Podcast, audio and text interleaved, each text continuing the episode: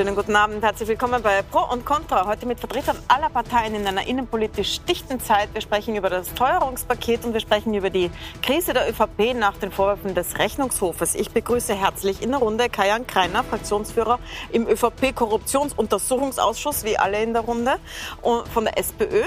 Ich begrüße Andreas Hanger, ebenfalls Fraktionsführer von der ÖVP. Guten Abend. Christian Hafenecker ist bei uns von der FPÖ. Schönen Abend. Nina Tomaselli von den Grünen und Nikolaus Scherak von den Neos. Guten Abend. Machen wir eine Runde zum Antiteuerungspaket. Das ist heute das große Paket, das heute präsentiert wurde. Ähm, ein hohes Volumen. Es sind einige Überraschungen drinnen, wie die Abschaffung der kalten Progression. Ich hätte nicht gedacht, dass ich das noch erlebe. Aber heute ist es passiert teilweise. Ähm, aber es gibt Kritik, Herr Hanger, und zwar, dass das nicht treffsicher ist. Also alle bekommen was. Es ist sehr viel Geld. Es ist nicht klar, wer es zahlt und es ist nicht klar, warum es alle bekommen. Was sagen Sie auf diese heute äh, aufgekommenen Punkte? Naja, es ist mal grundsätzlich zu sagen, dass dieser ganz wichtige Schritt war heute. Ich meine, die Teuerung beschäftigt uns, glaube ich, alle, wenn wir bei den Menschen draußen unterwegs sind. Wir spüren es selber. Und wichtig ist jetzt einmal ein großes Paket auf den Tisch zu legen, um auch Sicherheit zu geben für die Zukunft. Aus meiner mhm. Sicht ist es unglaublich ausgewogen. Wir adressieren einmal die unteren Einkommensgruppen. Das ist sehr wichtig, weil die sind von der Teuerung am meisten betroffen. Wir gehen mit der Abschaffung der kalten Progression in den Mittelstand hinein.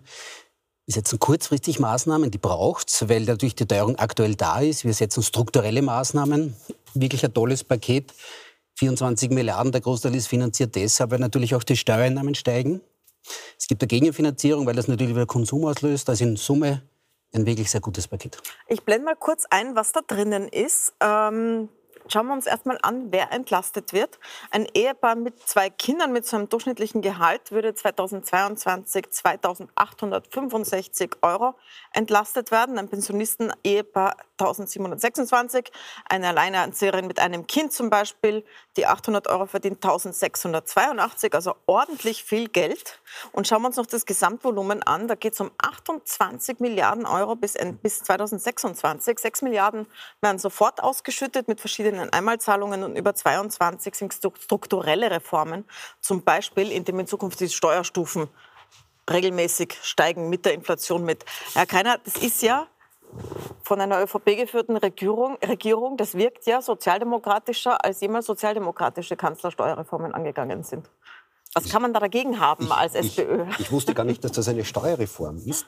Ähm, naja, zumindest die Steuerstufen ändern sich. Die Abschaffung der kalten Progression. Es sollte ja ein Antiteuerungspaket sein, nur es wird nichts wenig, also es wird nichts billiger dadurch, sondern die Produkte bleiben teuer und werden in Zukunft noch teurer werden. Ähm, es ist keine adäquate Antwort auf die Teuerung. Ähm, die Abschaffung der kalten Progression, die übrigens schon paktiert war, zwischen äh, der SPÖ und der ÖVP, sehr ähnlich, wie es jetzt gemacht wird im 16er, 17er Jahr. Es ist damals nicht gekommen, weil Kurz mit seinem äh, mit seinen Helfern Sobotka und anderen das verhindert hat, dass Kern und Mitterlehner hier einen Erfolg haben. Das hat ja nichts mit der Teuerung zu tun. Ähm, das ist gut, dass sie kommt hätte, wir hätten sie ein bisschen anders gemacht, ein bisschen besser, aber das sind jetzt für Feinschmecker Details. Äh, aber das hat mit der Teuerung ja gar nichts zu Vielleicht tun. Vielleicht muss man mal dazu sagen, was das ist. Das heißt, dass die Steuerstufen mit der Inflation mitgehen und man nicht in eine Steuerstufe rutscht, wenn man wegen Inflation mehr Gehalt hat. Ja, dann muss man mehr abgeben. Sagen wir mal so, äh, es gibt so eine, es ist eingebaut und zwar seit mhm. eine automatische Steuererhöhung äh, und die kann man jährlich in kleinen Schritten wieder zurückgeben oder man macht alle drei Jahre eine, eine Steuerreform. Aber Sie sind ähm, nicht unzufrieden, aber es ist am Ende egal. Daraus. Nein, das, das hat ja, aber das hat mit, mit der Teuerung nichts zu tun. Mhm. Ähm, das ist doch eine Mogelpackung, wenn Sie das sehen. Bei der Teuerung geht es darum, ähm, es wird nichts billiger. Ja? Also es gibt keine keine Preisregulierung, die wir eigentlich bräuchten. Im Bereich äh, Benzin zum Beispiel, im Bereich Strom, im Bereich Gas machen das viele Länder. Das heißt, es wird, nichts billiger, glaube ich, gell? es wird nichts billiger, sondern alles teurer, zum Beispiel die Mieten. Äh, das wäre sehr einfach gewesen, die Mieterhöhung von, von 6 Prozent zu verhindern.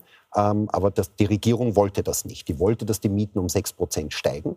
Ähm, wäre nicht notwendig gewesen hat die Regierung so beschlossen. Und äh, das nächste ist, äh, dass sie vor allem mit Einmalzahlungen agieren. Mhm. Ähm, und ganz ehrlich, wenn jemand glaubt, dass in einem Jahr äh, die Teuerung weg ist und die Preise so sind wie vor zwei Jahren, glaube ich, irrt er. ähm, sondern die Preise werden hoch bleiben und ich kann nicht eine dauerhafte, wenn ich jedes Monat mehr Miete zahlen muss, kann ich mit einer Einmalzahlung, ist keine adäquate Antwort. Frau Tomaselli, warum hat die Regierung das nicht gemacht? Einfach Preisdeckel auf die Preise, die so stark steigen, Energie, Wohnen und so weiter?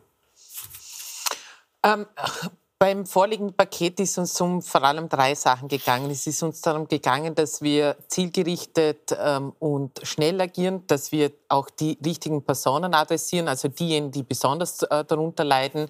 Und drittens, dass wir selbstverständlich auch in die Struktur reingehen und auch die Ursachen bekämpfen diese Teuerungswelle, die wir haben, die ganz ähm, Europa betrifft, ist natürlich, kommt von außen und zwar vom Gas. Und das heißt für uns, das ist für uns der Auftrag sozusagen, dass wir uns vom Gas unabhängiger machen. Wir dürfen nicht vergessen, in dem Paket, das wir heute auch besprechen, gehören eben auch diese Strukturreformen äh, dazu.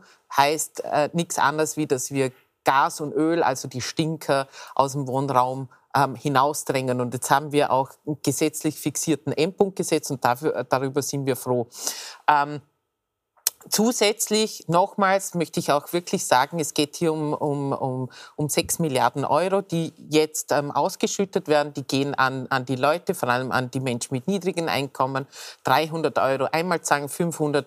Für, die Latte ist so lang, ich kann es gar nicht ähm, wir eh schon Aber das Wichtige ja. ist jedenfalls, wir gehen auch in die Struktur rein, was die Ökologie anbelangt, aber auch was das Soziale anbelangt. Weil das, was bisher noch nie geschafft worden ist, wir haben eine Valorisierung der Sozialleistungen Leistungen auch mit beschlossen, also dass die automatische Sozialleistung jedes Jahr erhöht wird und dass eben nicht eine zukünftige Regierung nach Gutdünken sozusagen äh, die soziale Unterstützung ähm, einbremsen kann. Herr Hafenecker, was kann man da dagegen haben?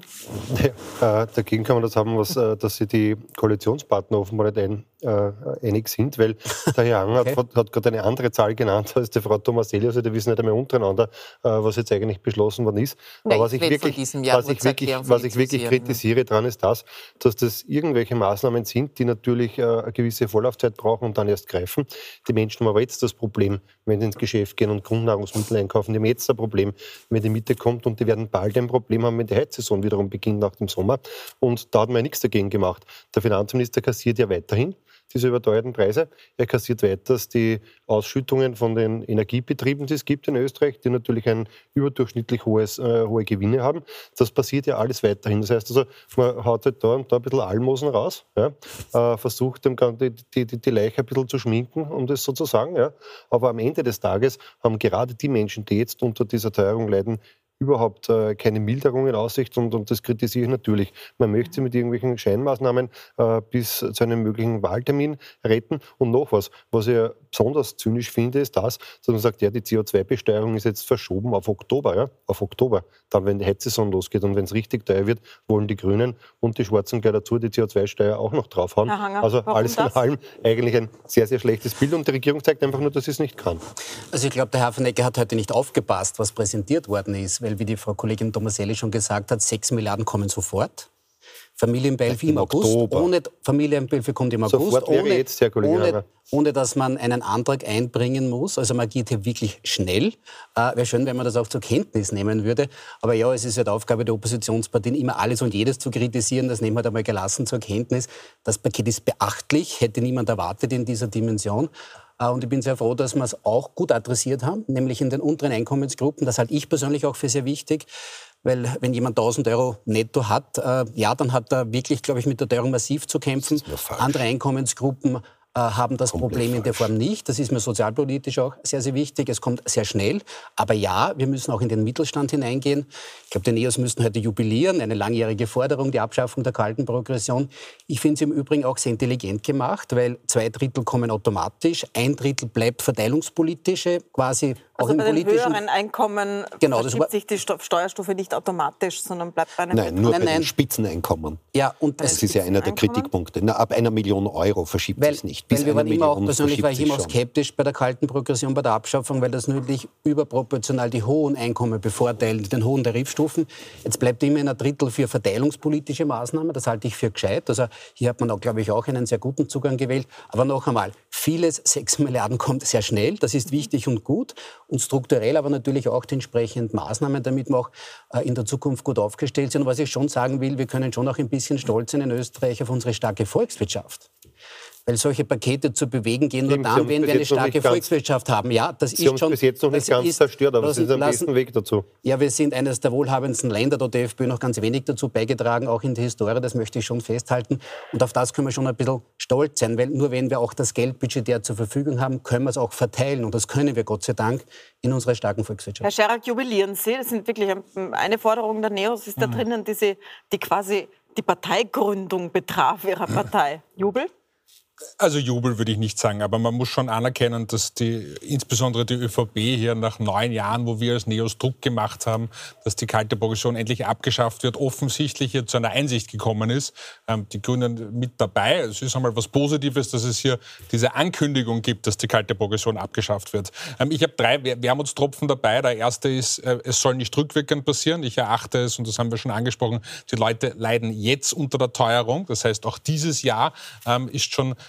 zu wenig Geld da und es gibt eine Möglichkeit, das haben wir vorgeschlagen, dass man die kalte Progression schon dieses Jahr auch rückwirkend auszahlt. Der zweite Punkt ist auch schon angesprochen worden. Es wird nur zu zwei Drittel automatisch zurückgegeben und man muss ja immer dazu sagen, das ist Geld, das der Finanzminister nicht ganz normal über Steuern einhebt, sondern quasi klammheimlich auch noch über Nacht den Menschen zusätzlich wegnimmt, was eigentlich den Menschen zusteht. Und dann zu sagen, naja, ich nehme dir 100 Euro weg, ohne dass du es merkst und gebe dir nur ähm, knapp 70 Euro, also 66 Euro Euro zurück ähm, und den Rest behalte ich mir und überlege mir dann, wie ich es verteile, ist zumindest ein Wermutstropfen. Und der dritte, und den finde ich am relevantesten, weil Sie gesagt haben, Sie haben nicht geglaubt, dass Sie das noch erleben. Man muss ja schon was klarstellen. Wir haben das noch nicht erlebt. Die kalte Progression ist nicht abgeschafft. Ich seitdem ich politisch denken kann, also ich bin jetzt seit neun Jahren im Nationalrat, ich habe x-mal in der Zeit nur gehört, die kalte Progression wird abgeschafft. Der Kollege Greiner hat gesagt, wann es zwischen den Großparteien früher ähm, abgesprochen wurde. Seit 2003 stellt die ÖVP den Finanzminister. Jetzt gehen wir mal davon aus, dass 2023 die kalte Progression wirklich abgeschafft wird. Erstens, ich glaube es nicht. Jeder Finanzminister seitdem hat gesagt, das wird passieren. Und selbst wenn dem so ist, hat die ÖVP im Finanzministerium 20 Jahre gebraucht, eine ihrer eigenen Forderungen umzusetzen. Da muss man sich schon die Frage stellen, wie lang kann sowas dauern? Das ist ein einfacher Satz im, ähm, im Steuerrecht. Und wenn es kommt, freue ich mich. Ich glaube das Ganze erst, und das kennen wir insbesondere von der ÖVP, die sind super im Ankündigen, die sind Ankündigungsweltmeister und im Umsetzen sind sie leider ähm, oft sehr, sehr schwach. Ich sage es nochmal dazu, weil es viele nicht wissen, kalte Progression, das bedeutet, dass äh, die Steuerstufen, also die Abschaffung bedeutet jetzt, dass die Steuerstufen mit der Inflation mitrutschen und man nicht durch eine Gehaltserhöhung wegen der Inflation in eine höhere Steuerstufe rutscht. Und der Herr Scherer glaubt es Ihnen nicht, Herr Hanger, er glaubt es Ihnen nicht. Zwei Dinge möchte ich nur replizieren. Zum einen, der Kollege Greiner hat es gesagt, man kann immer zwei Dinge machen. Man kann automatisch anpassen, man kann eine Steuerreform machen, auch und äh, SPÖ, ÖVP, auch mit den Freiheitlichen äh, wurden immer Steuerreformen gemacht, um die Mehreinnahmen der kalten Progression zurückzugeben. Ich habe das immer auch relativ charmant gefunden, weil es dir auch einen verteilungspolitischen Spielraum gibt. in der politischen Gestaltung. in, der politischen, in der politischen Gestaltung. Weil letztlich ist es halt auch unsere Aufgabe, das Steuersystem, das sind keine Almosen nicht, sondern das ist steuerpolitisches Gestalten. Und ganz wichtig ist mir zu sagen, zwei Drittel automatisch, auch das andere Drittel wird steuertechnisch zurückgegeben. Ich halte es aber schon für wichtig, dass wir uns auch einen verteilungspolitischen Spielraum behalten. Weil ganz ehrlich, wir müssen schon immer hinschauen, wo sind die Bevölkerungsgruppen, die es tatsächlich brauchen. Und dann haben wir in der politischen Gestaltung den Spielraum, es auch dorthin zu geben. Aber ja, es ist ein Kompromiss mhm. zwischen dem Thema und der Einkommensgruppen, aber auch, ich verstehe das vollkommen, gerade unsere Wählergruppe, wir wollen auch stark in den Mittelstand gehen, gar keine Frage. Auch in den mittleren Einkommensgruppen, denen müssen wir etwas zurückgeben. Und ich glaube, das ist jetzt gut austariert und das Ergebnis kann sich wirklich sehen lassen. Eine Antwort noch, dann gehen wir zu ja. unserem eigentlichen ursprünglichen Thema. Es gibt ja zwei offene Fragen. Das eine ist, die kleinen Einkommen bekommen nur Einmalzahlungen, aber die Teuerung ist dauerhaft. Das ist einmal die, das große Problem. Äh, und das zweite ist, äh, wer, wie finanziert man das? Wer bezahlt das? Zu 85 Prozent zahlen das wieder die Arbeitnehmerinnen und Pensionisten. Und das heißt, sie zahlen sich selber und es gibt keinerlei Steuer auf die Übergewinne, die jetzt Verbund, OMV und andere machen. Die machen alleine Verbund und OMV werden Unterkante heuer 6 Milliarden Euro Übergewinn machen. Das heißt mehr Gewinn, als sie jemals gemacht haben zuvor, aufgrund der höheren Strom- und Gaspreise. Und anstatt dass man dieses Geld nimmt und verteilt, nimmt man das Geld von allen Arbeitnehmern und von den Pensionisten, dass sie dann über mehr Steuern zahlen werden müssen und, und verteilt es dann. Und Zu 85 Prozent zahlt sich das jeder selbst. Und die Dividenden, das ist ein Problem. Und die Dividenden zieht sich der Finanzminister auch noch ein. Ja, Gott sei Dank kriegt er Dividenden. ordentliche äh, Preiserhöhung gemacht hat und dann jetzt nein, mit heute nein, wieder das dem ist der Gaspreis, der nicht reguliert ist. Ich möchte Sie einfach nur korrigieren. Ich bin auch dafür, dass wir das eigentliche Thema ähm, jetzt einschicken, aber ich muss Sie insofern äh, korrigieren, Herr Kollege Krein. Das ist natürlich nicht so, dass dass, äh, die, dass die niedrigen Einkommen nur eine Einmalzahlung haben. Ähm, ich habe es bereits erwähnt. Es wird die Sozialleistungen werden automatisch ein, äh, angepasst. Ähm, Bei der Arbeitslose es, nicht. Es kommt ein Absetzbetrag. es kommt ein Absetzbetrag und das gilt natürlich auch für alle Absetzbeträge, die relevant sind für die nicht valorisiert. Fallen Sie mir nicht ins Wort. Ich habe Ihnen auch, äh, zugehört in, in aller Ruhe. Ja. Das ist eben nicht so. Aber es ist, es ist einfach stimmt nicht. Arbeitslosengeld, Mindestsicherung wird nicht valorisiert. Dann danke ich mal für diese Runde zur Teuerung. Morgen Interview mit dem Bundeskanzler und mit dem Finanzminister bei uns auf Puls 24, 20.15 Uhr. ich würde sagen, steigen wir ins Thema ein, wozu ich Sie eigentlich eingeladen habe, weil Sie sind ja die Fraktionsführer im ÖVP-Korruptionsuntersuchungsausschuss. Und äh, Herr Hanger, die ÖVP steckt in einer ordentlichen Krise. Wenn man sich, allein wenn man sich so anschaut, die Rücktritte der letzten Wochen, die äh, Landwirtschaftsministerin ist zurückgetreten, die Wirtschaftsministerin ist zurückgetreten, der steirische Landeshauptmann ist zurückgetreten, jetzt der Tiroler Landeshauptmann in Salzburg. Schaut es aus, als würde es wackeln. Und jetzt kommt noch der Rechnungshof und zerpflückt die ÖVP-Bilanz in einer Art, die man es eigentlich noch nicht gesehen hat. Vielleicht deswegen zuerst an Sie die Frage, zerbröselt Ihnen da die ÖVP? Nein, ich meine, äh, wenn Sie sich das Alter der beiden sehr verdienten Landeshauptleute anschauen, dann braucht es halt auch einen Generationswechsel in einer Partei. Und das zu machen, halte ich schon mal prinzipiell für gescheit. Das ist eine persönliche Entscheidung des jeweiligen Mandatsträgers und ich glaube, die ist einfach äh, zu akzeptieren. Das heißt, und, äh, Wolfgang Sobotka tritt auch zurück. Ich habe gerade gesagt, das ist eine, eine persönliche Entscheidung jedes Mandatsträgers und ein Generationswechsel braucht es in jeder Partei. Und wenn dann junge Kräfte wieder nachkommen, dann halte ich das für sehr wichtig. Und diese Themen sind insgesamt äh, immer in Bewegung. Äh, insgesamt zum Rechenschaftsbericht äh, ist zu sagen, ähm, die Frau Präsidentin Kracker hat äh, gesagt medial, sie erwartet Kooperation von der ÖVP. Ich gehe noch einen Schritt weiter. Die Präsidentin Krag ist herzlich eingeladen, mit ihrem Mitarbeiterstab, mit Wirtschaftsprüfern zu uns in die Bundesparteizentrale zu kommen. Hier gibt es offene Bücher. Hier geht es nicht um Aufklärung, hier geht es um Klarstellung. Das wünschen wir uns sehr. Wir würden uns wirklich wünschen, dass das sehr rasch geht. Ich war heute am Vormittag noch in unserer Bundespartei, habe mir selber noch einmal ein Bild gemacht. Das ist alles zu 100 Prozent in Ordnung. Das würden wir uns auch gerne bestätigen lassen durch den Rechnungshof. Also der Rechnungshof ist eingeladen, möglichst rasch mhm. zu uns zu kommen, um diese Dinge klarzustellen. das ist mir ganz wichtig. Frau Tomaselli, warum schütteln Sie den Kopf? Na, weil eben alles nicht in Ordnung ist. Also äh, das muss man schon. Also, ich, hab, ich möchte jetzt noch. Ich habe den Rechenschaftsbericht gemeint. Mhm. Ich habe aber andere Themen, die wir gerne noch diskutieren können. Ja, ich habe es auf dem Rechenschaftsbericht. gesagt, den, ja, der, ich der lese mal, Frau Sommerselli, vielleicht damit alle wissen, worüber wir reden. Ja, der gerne. Rechnungshof hat äh, die äh, ÖVP in zwölf Punkten bemängelt. Die, also da ist sehr viel dabei, aber die wichtigsten, über die ich gerne diskutieren würde, ist die Überschreitung der Wahlkampfkosten-Obergrenze im Jahr 2019. Damals war Nehammer, der jetzt Bundeskanzler ist, war damals verantwortlich dafür. Dann Einnahmen parteinaher Vereine. Da sind wir sensibel seit Ibiza. Da geht es unter anderem um den Seniorenbund und äh, die nicht der ÖVP zugerechnet wurden, obwohl es ÖVP-Teilorganisationen sind, nach Meinung des Rechnungshofes. Zahlungen an die ÖVP, ÖVP Vorarlberg, Ihr Bundesland, Frau Tomaselli, mhm. wenn auch nicht Ihre Partei, aber auch dort in der Regierung.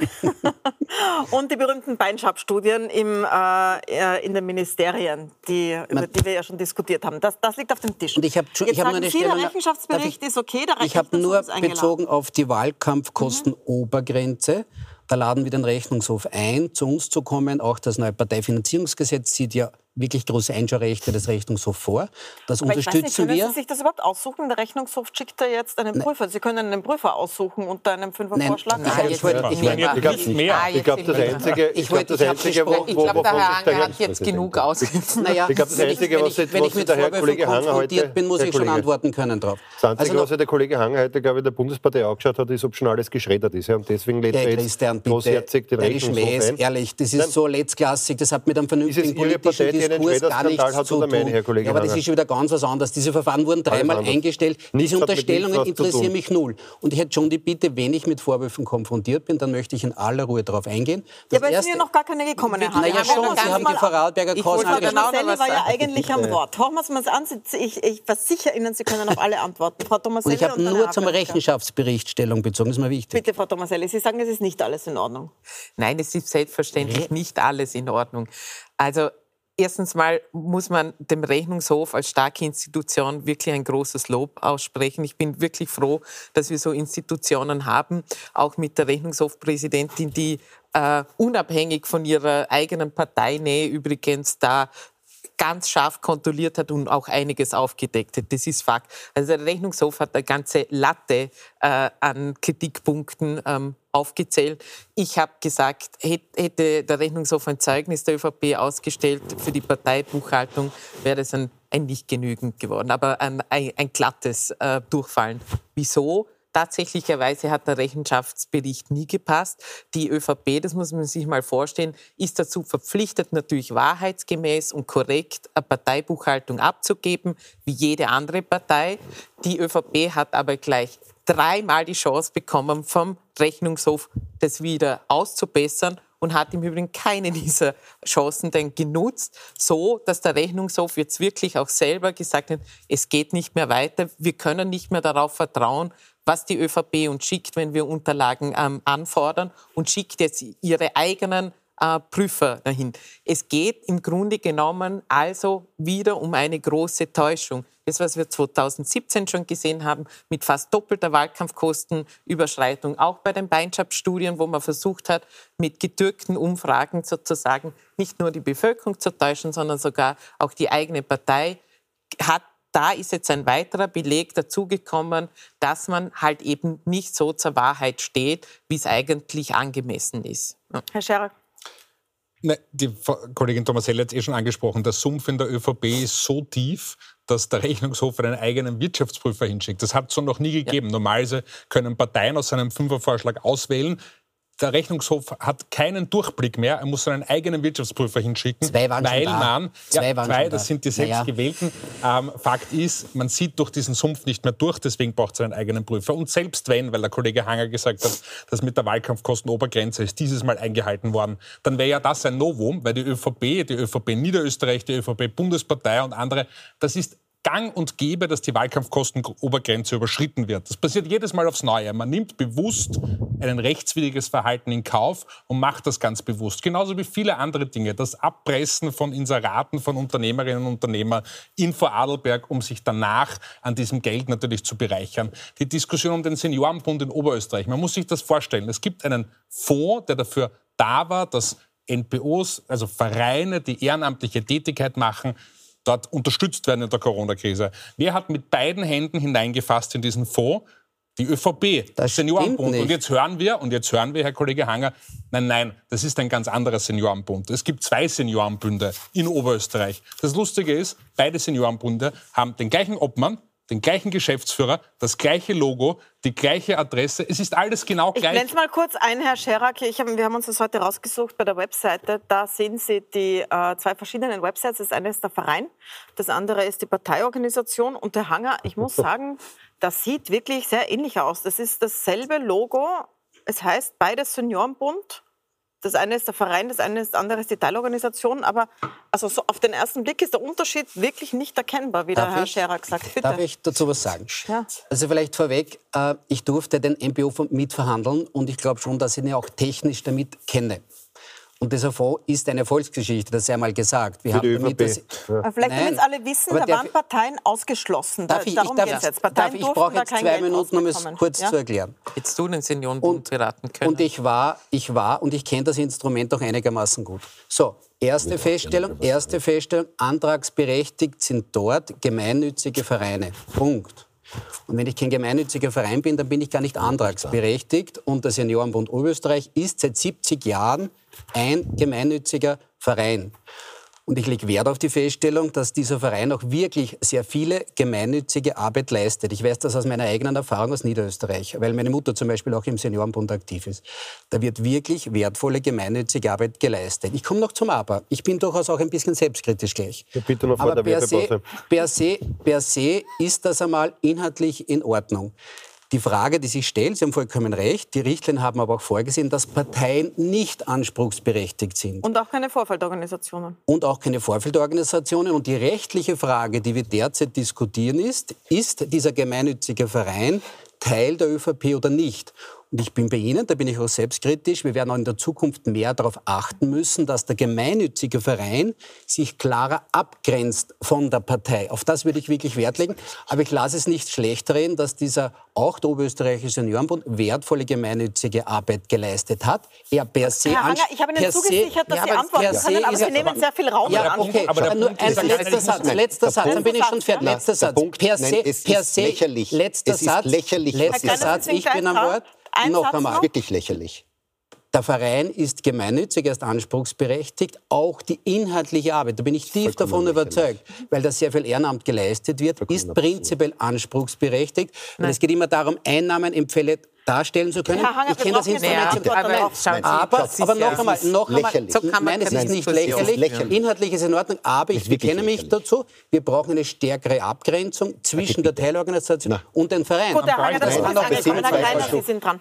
Es ist, es ist ganz einfach. Es gibt nicht zwei Seniorenbünde. Doch. Es gibt einen Seniorenbund, es, der hat die haben ein Logo, eine Adresse, eine Telefonnummer, eine Handynummer. Die haben dieselben Funktionäre. Das ist eins. Sie Nein. wollen, sie, wollen sie jetzt alle für blöd verkaufen? Oh, jetzt bin ich Verein. Wenn es darum geht, aus dem MPO-Fonds Steuergeld zu bekommen, bin ich ein Verein. Wenn es darum geht, keine Steuern zu zahlen, oh, da bin ich Partei. Wenn es darum geht, äh, quasi mitzubestimmen, wer wird Landeshauptmann, wenn es im Wahlkampf darum geht, eine Wahlkampfveranstaltung zu machen für den Herrn Stelzer, oh, dann bin ich Partei. Und wenn es darum geht, dass jemand beitritt dem Seniorenbund, bis vor vier Wochen, wenn man beigetreten ist, dem ehrenamtlichen Verein, hat man unterschrieben, dass man damit auch Mitglied der ÖVP wird. Herr hat man das unterschrieben? Jetzt bei aller Liebe, das ist ganz Österreich für dumm verkaufen, was Sie hier machen. Sie verkaufen uns wirklich für dumm. Es gibt den Seniorenbund, der ist ein Teil der ÖVP und der darf kein Geld bekommen, kein Steuergeld bekommen. Und, und Sie nehmen es und zwar, das ist bei manchen passiert, wenn die junge ÖVP in Oberösterreich irgendein Ortsverein äh, sich 2000 Euro geholt hat, hat die junge ÖVP das vollkommen richtig reagiert. Die hat gesagt, das war ein Fehler, wir zahlen sofort zurück. Und der Seniorenbund macht das nicht und sie verteidigen das noch. Und das verstehe ich ja nicht. Der Herr Greiner hat Anstatt, dass man einfach Ja. klar, klar sagt, Herr das war ein Fehler, geht nicht, ähm, wir müssen es zurückzahlen. Wollen Sie uns jetzt noch erklären, es gibt zwei Vereine? Hören Sie doch auf. Herr Hafeneck noch dran und dann Herr, Ist ja dann Herr alles Hanger lächerlich. antwortet, Ja. bitte. Schauen Sie, ich, mein, ich bin da schon beim Kollegen Greiner, man muss jetzt einmal sehen, was am Tisch liegt. Ja? Und dieses systematische Ausräumen von Töpfen, die für Corona-Hilfe da waren, ja, das ist wirklich hochgradig unmoralisch, was da passiert ist. Und das ist ja nicht der Seniorenbund das Einzige. Übrigens, äh, was mir für den Seniorenbund leid tut, ist das, dass er von ihrer Partei politisch missbraucht worden ist, um nämlich das Geld anzuzapfen, um es über irgendwelche Kanäle in die Partei zurückzuführen. Das sag- stimmt ja ich nicht. An die Partei Kollege ist kein Geld Man zurückgegangen. muss jetzt nicht verhaltenskreativ Stimmt nicht. sein, hört mir bitte einfach zu.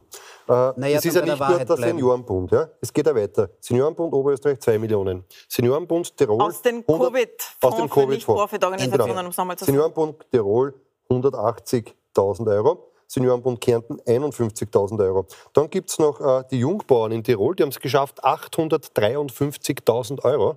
853.000 Euro aus diesem äh, Pool herauszuziehen. Dann gibt es dann gibt's, äh, in Vorarlberg noch einen Seniorenbund mit 22.000. Mhm. Dann gibt es Ihre politische Akademie. Die ist wieder mit so einem Konstrukt äh, politische Akademie. Dann ist es halt ein Hotel, es ist kein Verein, es ist ein Hotel. Man sagt schon oft, über 400.000 Euro rauszuholen. Und dann haben sie auch noch die Unverschämtheit, wissen Sie, und da geht man dann wirklich bald egal über. Gott sei Dank habe ich keine mehr. Äh, wo äh, dann auch noch äh, der Bauernbund Steiermark daherkommt und sich einen Bauernbund bald direkt aus dem Ministerium mit 43.000 Euro fördern lässt. Also auf den Ball rennen sie dann alle herum und feiern sich gegenseitig ab, aber sie greifen ungeniert in einer Tour in die, in die, in die Taschen der Steuerzahler und das ist unerträglich, Kollege Hanna. Und man könnte sich einfach ja nur entschuldigen und sagen, gut, das haben wir falsch gemacht, wir sind moralisch falsch gepolt, aber wir wollen das ordentlich weitermachen in Zukunft. Gehen Sie her, heute die Möglichkeit dazu, entschuldigen Sie sich dafür und geloben Sie, dass es in Zukunft besser wird. Und vor allem zahlen Sie das die Geld zurück. Und zahlen das Geld zurück. Also das finde ich auch, dass das eigentlich angebracht wäre, solche Überlegungen,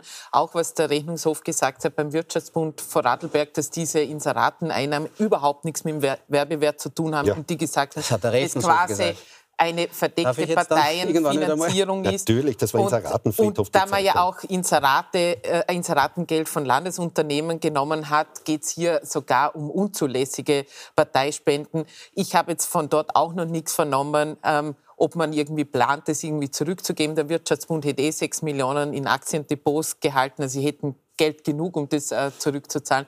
Schauen Sie, Herr Hanger, ich finde es schade, aber der Seniorenbund muss sich letztendlich die Frage gefallen lassen, wer bin ich und wenn ja, wie viele? Herr Hanger, also, an, kurze Antwort noch, weil da müssen wir eine Pause naja, machen. Es wäre schön, wenn man heute zum Beispiel dem Vizekanzler Kogler aufmerksam zugehört hätte. Ja.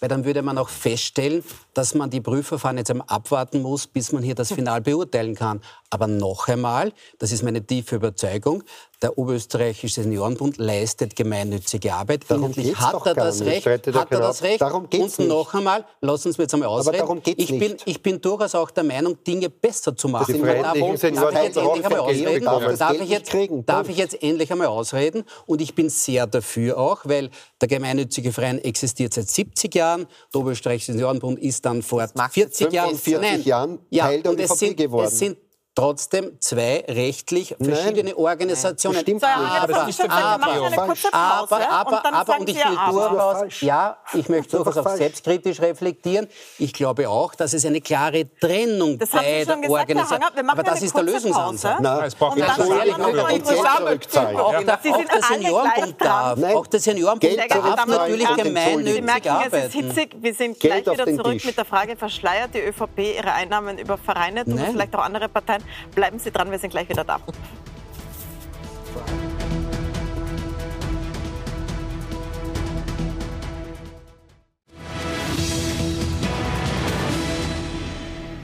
Willkommen zurück bei Pro und Contra. Wir sprechen darüber, ob Parteien über Vereine ihre Einnahmen verschleiern. Es gibt hunderte parteinahe Vereine.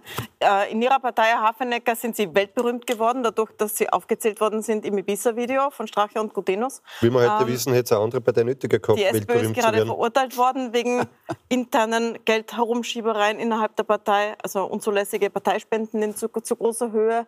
Herr Hanger, bei Ihnen haben wir gerade, also wir waren gerade beim Thema Seniorenbund. Frau Tomaselli, bei Ihnen habe ich jetzt noch keine gefunden, muss ich zugeben, aber es gibt auch einige Vereine rund um die Grünen.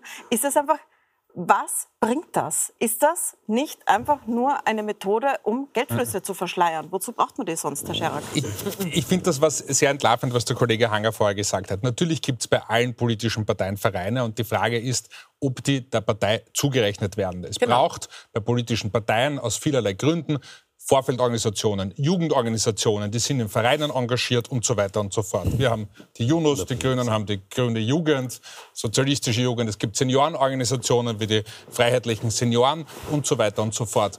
Der wesentliche Unterschied zur ÖVP ist, und das ist das, was so entlarvend war, wenn der Kollege Hanger sagt, wir müssen das sauberer trennen. Nein, ganz im Gegenteil, man muss es zusammenführen, weil all diese Organisationen die Vorfeldorganisationen und Vereine in den Parteien sind, machen auch gemeinnützige Arbeit. Und das ist ja eigentlich die Frechheit, die die ÖVP Nein. hier... Natürlich, Herr Kollege Anger, was glauben Sie denn, was die jungen Liberalen machen, außer sich politisch zu engagieren? Da ist natürlich auch gemeinnützige Arbeit. Man hilft einander, man macht was gemeinsam. Das ist genau das Gleiche, was der Seniorenbund macht. Ich schätze die Arbeit vom Seniorenbund.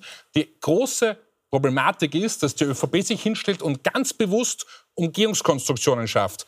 Jede andere politische Vorfeldorganisation sagt selbstverständlich, sie ist Teil der politischen Willensbildung, aber sie macht auch Arbeit darüber hinaus. Und niemand außer der ÖVP ist so dreist, um dabei auch noch massiv mit beiden Händen in den Steuertopf hineinzugreifen und sich Geld herauszuholen, das er dem nicht zusteht.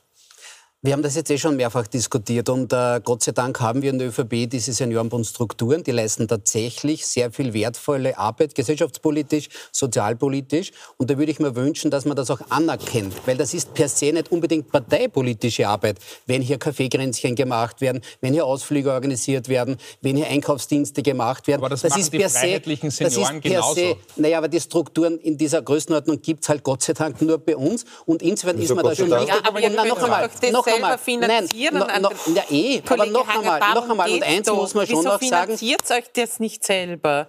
Weil, weil natürlich finanziert Na, sich der Verein schaffen, Die Grünen Senioren der Verein, der Pensionistenverband schafft der Verein, Ihr habt, glaube ich, äh, Senioren organisiert. Der Verein, Alle schaffen es, nur der Senioren. Bitte ausreden lassen. Der Verein per se finanziert sich auch selber ja gar keine Frage in seiner gemeinnützigen Tätigkeit. Aber Herr Hanger, und die ist auch wir, wir vielfach wirklich eh überparteilich. Wir und müssen nicht die ganze Zeit über den naja, Seniorenbund eh, sprechen. Aber, aber ich würde ja, gern, würd ja gerne haben, das auch anzuerkennen, was hier in gemeinnütziger Arbeit geleistet wird. Und ja, ich bekenne mich dazu, aber dass man das auch strukturell und organisatorisch klarer trennt. Ja, Weil, das haben wir jetzt schon gehabt. Aber Herr Hafenecker, ich meine, es ist ja nicht so, dass es nur die ÖVP ist. Bei Ihnen sind die Vereine weltberühmt geworden für, über das Ibiza-Video.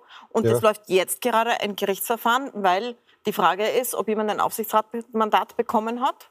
Und zwar nicht bei einem ehemaligen, sondern beim jetzigen Parteimitglied, nämlich äh, im Ministerium von Hofer, weil er vorher an einem Partei, parteinahen Verein gespendet habe. Und was, da, was es da geheißen hat in dem Video ist ja, da kann man spenden, ohne dass es am Rechnungshof aufscheint. Das ist ja der Grund für diese Vereine gewesen. Schauen Sie, ich glaube, jeder hat mittlerweile mitbekommen, dass äh, natürlich das Ibiza-Video eine ganz, ganz schlechte Darstellung war. Ja?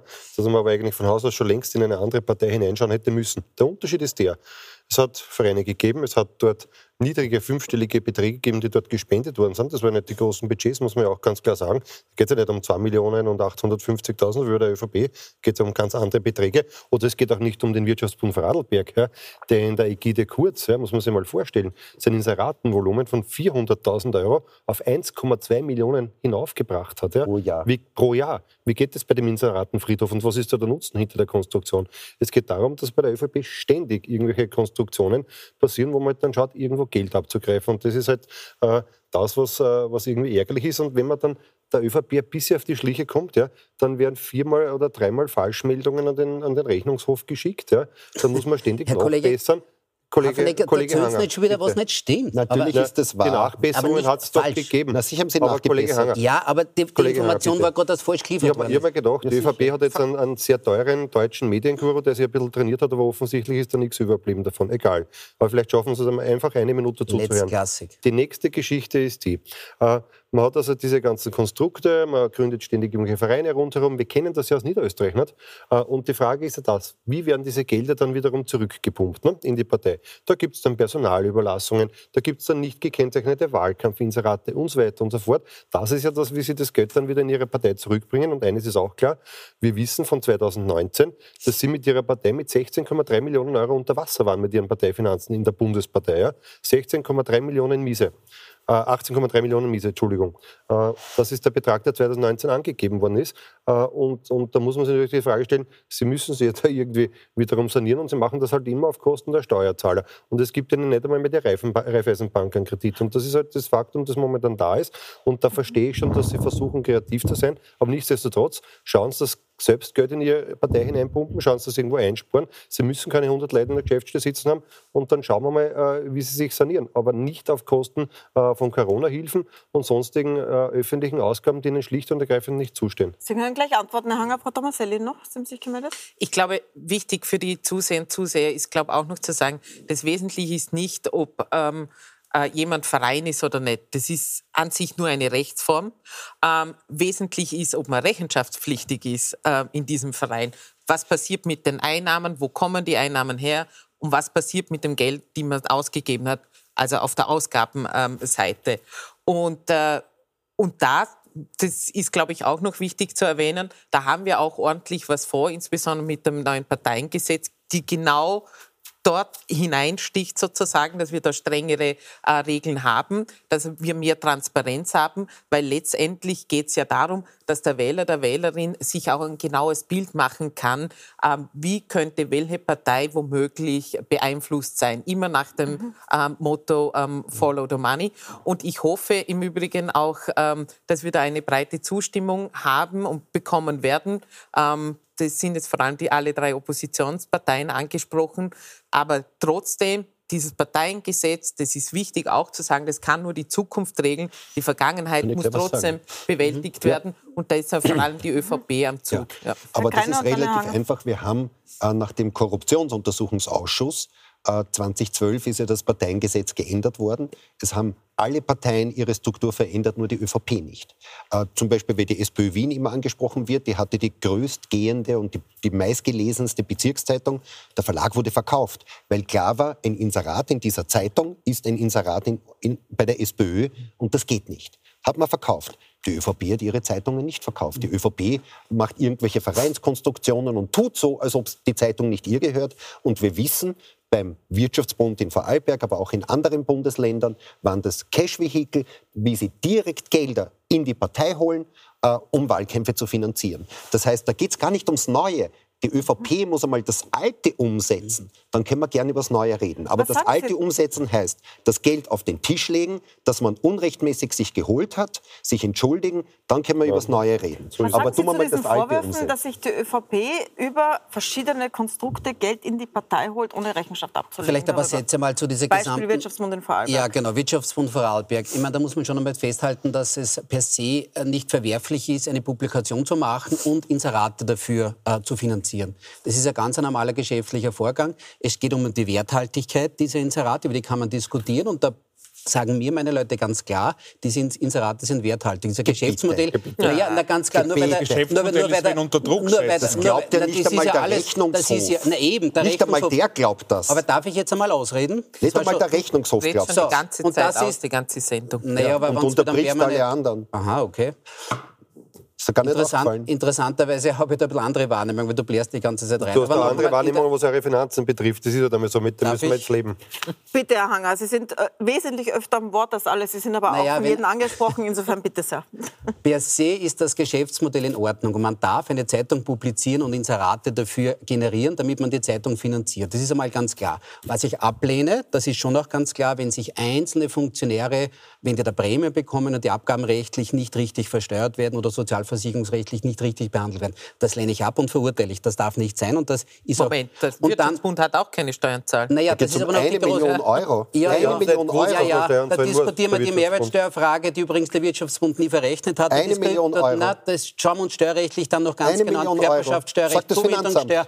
Ja, aber da gibt es ganz unterschiedliche Rechtsmeinungen ja. dazu und da würde ich schon einmal abwarten, ja, wie sich die ja, Dinge, ja, ja, und da wird immer so locker drüber Man versteht jetzt, glaube ich, nicht mehr, worum es geht. Das ist so absurd. Kann jemand die, die, die, die Vorwürfe mal auf Na, den Das Finanzamt sagt, die ÖVP hat eine Million Euro, hat nicht nur da quasi Inserate kassiert, wo der Rechnungshof sagt, das waren gar keine Inserate, das waren eigentlich verbotene Spenden, ähm, sondern hat auch noch eine Million Euro an Steuern hinterzogen. Aber nicht ich, sagt das Finanzamt. Ja, aber lieber ja, Herr Kollege, nur, nur zum Verständnis, aber jetzt wird ein bisschen technisch. Eine Million wenn's Euro. Keine, wenn es kein Inserat und wenn's, dann wenn es eine Spende wäre, dann wäre es auch nicht mehrwertsteuerpflichtig. Nur zu der Diskussion. Wir könnten jetzt eine Fachdiskussion das ist eine interessante Argumentation, aber, Ja, das ist ja, schon ja, so. fachlich, aber noch einmal. Ja, ja. Aber Sie sagen ja, es entweder darf ich jetzt einmal ausreden oder nicht. Oder? Es ist nicht alles in Ordnung gewesen. Das sage ich auch selbstkritisch sehr klar, wenn es um äh, Dinge geht, die da nicht richtig versteuert worden sind bei einzelnen Funktionären. Die Frage der Mehrwertsteuer, der Körperschaftssteuer und der Zuwendungssteuer ist noch eine interessante Fachfrage, die zu klären ist. Das halte ich schon einmal fest. Und was ich strikt zurückweise, wie es im Untersuchungsausschuss permanent unterstellt worden ist, dass man dem Landeshauptmann unterstellt, Inserate gegen irgendwelche Bevorteilungen bei Betriebsanlagen. Das weise ich wirklich auf das strengste Es gibt aber eine staatliche Erklärung. Ja, eh, aber anonym und weiß kein Mensch. Also das, das weiß ich, eine, eine staatliche Erklärung kann nicht anonym sein. Es gibt auch keine anonymen Reisepässe, Herr Kollege Das weiß ich strikt zurück. Aber es was gibt ich auch keine anonymen um einen Blick auch in die Zukunft zu machen, weil man kann Dinge immer besser machen. Moment, wenn Sie alle zugleich sprechen, man kann Dinge immer besser machen Ich bin sehr dafür, dass wir, die Frau Kollegin Tomaselli hat das angesprochen, dass wir ein neues Parteifinanzierungsgesetz jetzt endlich zum Abschluss Halt bringen. Ich bekenne mich sehr klar dazu, dass der Rechnungshof weit umfangreichere Einschaurechte bekommt. 100% des Bekenntnis dazu. Ich höre, da tut sich die SPÖ und die FPÖ ein bisschen schwer damit. Na. Hohe Transparenz, gläserne Parteikassen. Ich bekenne mich dazu, das muss man schon mal sehr klar sagen. Auf dem Tisch liegt, dass zukünftig Spenden ab 150 Euro meldepflichtig werden. Ab 150 Euro. Das heißt, für unsere föderale Organisation ist das schon eine Herausforderung. Wir haben 16.000 Meldepunkte. Wir müssen zukünftig viermal im Jahr Ja, jetzt 150 nicht Euro Probleme, einmelden. das Nein, haben wir auch. Ich Ja. Der Herr Scherer, am das Wort, haben wir ermöglicht. Parteikassen, volles Bekenntnis. Also Ja, Bekenntnis zu gläsernen Sie Parteikassen, Sie, Herr Sie Scherer. haben vorher angesprochen, dass das alles ein bisschen sehr technisch wird und ich kann es sehr untechnisch machen. Das Problem, über das wir diskutieren, ist, dass die ÖVP ein massives strukturelles Korruptionsproblem hat. Und da gibt es ganz, ganz viele unterschiedliche Dinge, die jeden Tag, jede Woche ausappern und wo man merkt, da ist schon wieder irgendwas. Ich habe es heute im Parlament gesagt, Wolf Haas, der Schriftsteller, wird sagen, und jetzt ist schon wieder was passiert. Und es passiert jeden Tag was Neues. Und das Wichtigste wäre, dass die ÖVP einmal in sich geht, an der Aufklärung mitwirkt und sagt, nein, wir machen sowas in Zukunft nicht mehr. Weil ja, zugegebenermaßen, das, was die Regierungsparteien vorgelegt haben als Parteiengesetz, ist ein massiver Fortschritt in vielen, vielen Punkten. Gar keine Frage. Es braucht umfassende Einsichtsrechte des Rechnungshofes. Es braucht schärfere Sanktionen. Da muss jedenfalls noch nachgebessert werden. Aber das Grundproblem ist, dass die ÖVP offensichtlich nicht gewillt ist, sich an bestehende Regeln zu halten. Und ein wesentliches Problem, und das muss die Regierung noch lösen, wir sind da konstruktiv jedes Mal. Dabei in den Verhandlungen, ist die Frage, wie man alle Vorfeldorganisationen und Teilorganisationen in diesen Rechenschaftsbericht hineinbringt, sodass sie rechenschaftspflichtig sind. Das ist bis jetzt noch nicht gelöst. Und wenn das nicht abschließend gelöst ist, kann ich Ihnen garantieren, die ÖVP wird wieder eine Umgehungskonstruktion finden, weil sie ein strukturelles Korruptionsproblem haben. Wenn wir das nicht lösen, einerseits alle Vorfeldorganisationen da drin abbilden in diesem Rechenschaftsbericht, dem Rechnungshof umfassende originäre Einsichtsrechte und Prüfrechte zu geben und scharfe Sanktionen machen, sodass eventuell, wenn das kulturell nicht hilft, dass die ÖVP von selbst drauf kommt, dass Korruption nichts Sinnvolles ist, dass die scharfen Sanktionen helfen. Wenn wir das nicht lösen, dann ist ein schönes neues Parteiengesetz leider nicht so richtig, wie es der österreichische Staat braucht. Aber Sie sagen immerhin, es ist ein Fortschritt, Frau Tomaselli und dann Herr Hafenecker, bitte. Na, Ich möchte mich auch an dieser Stelle recht herzlich für die konstruktive Mitarbeit bedanken. Sie haben vollkommen recht. Ähm, Herr Scherak, da sind wir, Sie wissen es ja froh um jeden Vorschlag, sozusagen, wie können wir ganz noch exakter Vereine, nahestehende Organisationen und anpacken und erfassen von diesem Parteiengesetz. Aber vielleicht ähm, zu Vorarlberg ähm, zurück, um was geht es bei der Causa? Ich glaube, es ist auch noch wichtig, das zu erklären.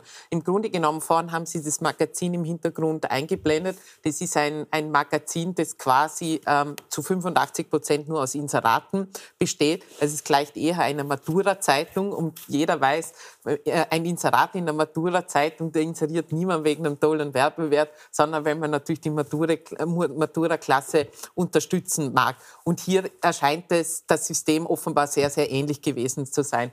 Die Auflage dieses Magazins hat 20.000 Stück und man fragt sich, wieso international tätige äh, ähm, Unternehmen, wirklich Großindustrie dort inseriert. Welche Und das Kunden- Magazin ist das Magazin des Wirtschaftsbundes, der eine ÖVP-Teilorganisation Genau, ist. Um das welche noch einmal, Kundinnen und das Kunden ist das möchten Problem. die dort finden. Ein Inserat ist nämlich gar nicht so billig, das kostet 3000 Euro. So, und jetzt wissen wir aber schon von vielen Unternehmerinnen und Unternehmern, die hergegangen sind, sie haben deshalb inseriert, weil man sie dazu, Zitat, drangsaliert hat, ja, da zu inserieren.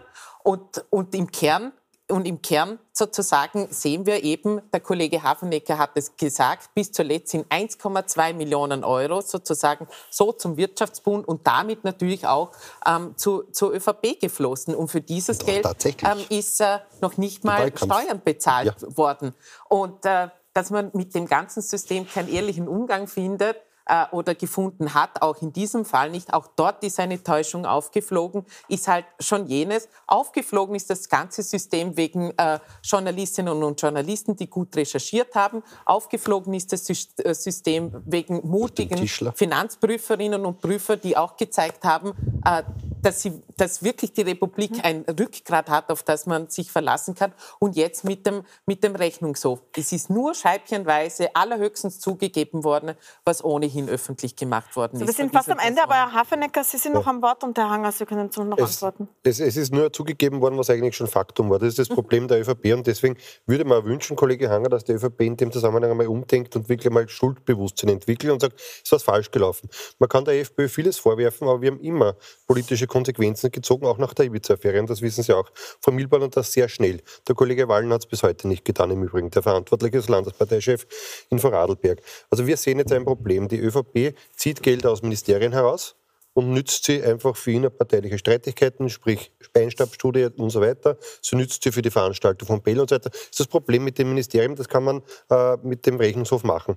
Zweitens gibt es falsche Angaben, die äh, parteinahe Organisationen betrifft. Äh, man versucht das da irgendwie am Rechnungshof vorbei, was man uns unterstellt, das haben sie gemacht. Ja. Äh, das, das, versucht man irgendwie, der Rechnungshof ist ihnen auf die Schliche gekommen. Und es gibt noch einen dritten großen Punkt, wo man auch hineinschauen sollte. Und wenn sie wirklich bereit sind, äh, dass man in einen Gipfel hineingehen, wo wirklich die Parteien einmal äh, sich einigen darauf, dass wir ein sauberes Österreich haben wollen, das vor allem korruptionsfrei ist, dann könnte, sollten wir noch über eine dritte Sache sprechen. Und zwar, schauen wir bitte auch einmal in die Kammer hinein. Schauen wir bitte in die Wirtschaftskammer hinein, was dort alles läuft. Dort dominieren sie seit Jahrzehnten, eigentlich seit mhm. dem Krieg, wenn man es genau nimmt. Und da möchte ich auch nicht wissen, ähnlich wie beim Landwirtschaftsministerium, was da rauskommt, wenn man das ganze Ding nimmt, am Kopf steht und ein bisschen schüttelt. Ja. Ich also, Herr Kollege, Zeit schauen, ja, Kollege Hanger, mhm. mein Appell an Sie, bitte richten Sie auf Grad, zahlen Sie die Gelder zurück, entschuldigen Sie sich und sind konstruktiv bei der Bekämpfung der Korruption im ja. Land und dann haben wir kein Problem. Ein Satz, Herr Kreiner, dann... Das, das Problem ist, der Herr Hanger und die ÖVP verteidigen jetzt Sachen, die nicht zu verteidigen sind.